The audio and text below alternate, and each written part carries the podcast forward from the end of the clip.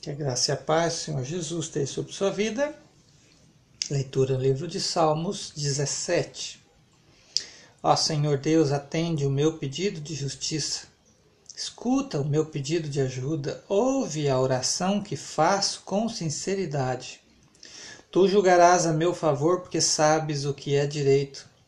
Tu conheces o meu coração e de noite me visitas. Tu tens me examinado profundamente e não encontraste em mim nenhum desejo mau. Não digo coisas que te desagradam, como os outros fazem. Tenho obedecido às tuas leis e tenho procurado não agir como os violentos. Tenho andado sempre nos teus caminhos e nunca me desviei deles. Eu oro a ti, ó Deus, porque tu me respondes. Por isso, ouve-me, escuta as minhas palavras. É, é, mostra o teu amor maravilhoso, ó Salvador. O teu lado, ao teu lado estou livre dos meus inimigos.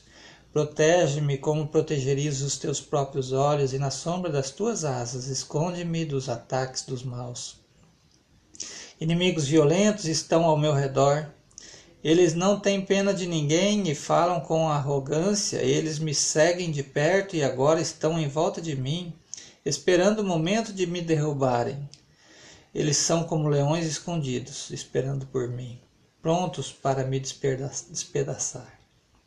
Vem, ó Senhor Deus, enfrenta os meus inimigos e acaba com eles. Com a tua espada, salva-me dos maus. Ó Senhor Deus, livra-me daqueles que nesta vida têm tudo o que querem. Castiga-os com os sofrimentos que tens guardado para eles. Que haja bastante castigo para os seus filhos e que ainda sobre. É, só, é, esse é o versículo 14. Vamos ler novamente.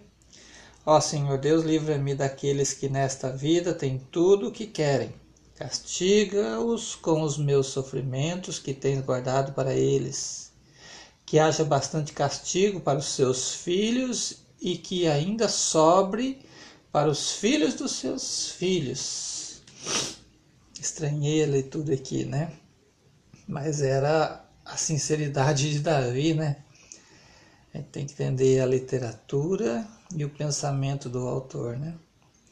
Versículo 15: Mas eu te verei pois tenho vivido corretamente, e quando acordar, a tua presença me encherá de alegria.